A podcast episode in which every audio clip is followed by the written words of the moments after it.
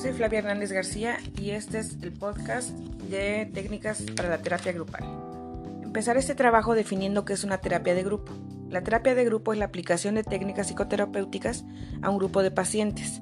Este grupo dota a sus miembros de estrategias adecuadas de afrontamiento y de recursos cognitivos y emocionales adaptativos para el cambio, aumentando así su autonomía y potenciando el crecimiento personal de los mismos.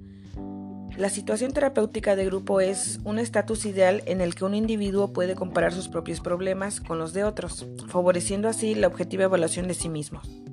La psicoterapia de grupo está basada en una dinámica semejante a la de cualquier otra psicoterapia. En la dinámica de grupo intervienen los mismos factores comunes de toda psicoterapia que son A. Transferencia, B. Catarsis, C. Insight, D. Prueba de la realidad y E. Sublimación.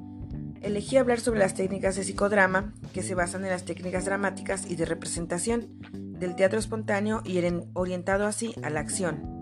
Así se logra potenciar el crecimiento personal y aprendizaje de habilidades sociales y de vida.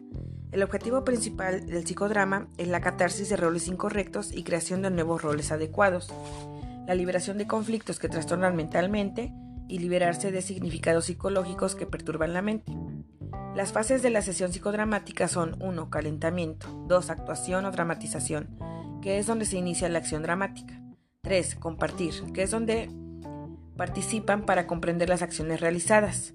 Las técnicas que utiliza el psicodrama son cambio de roles, inversión de roles y asumir roles determinados. El cambio de roles es donde se actúa desde el punto de vista de otros roles. La inversión de roles es donde el rol que realiza uno de los yoes auxiliares es realizado por otro. Asumir roles determinados para poder representar y comprender los significados y sentimientos de otros roles como el hijo, el padre, personas fallecidas, personas no gratas o ingratas para el protagonista.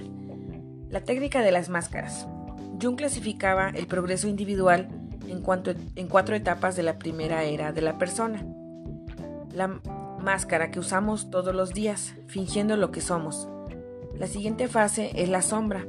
Esta es nuestro lado negro, que dicta cómo debemos actuar y comportarnos. Esta técnica busca desarrollar la personalidad del paciente que mejore su concepción de sí mismo y del mundo que lo rodea. Las máscaras se, se transforman en un elemento significativo a partir del psicoanálisis como momento de estudio y de análisis personal. Los resultados que se esperan en, esta técnica son que el paciente represente su emoción con cada una de las máscaras haciéndolo pasar por diferentes personajes.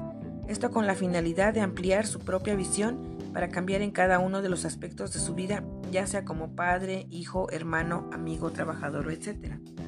De lo que se trata es de representar ciertos roles o situaciones que hacen comprender mejor tanto al protagonista como al público los diferentes tipos de relaciones humanas que existen para mejorarlas o superarlas.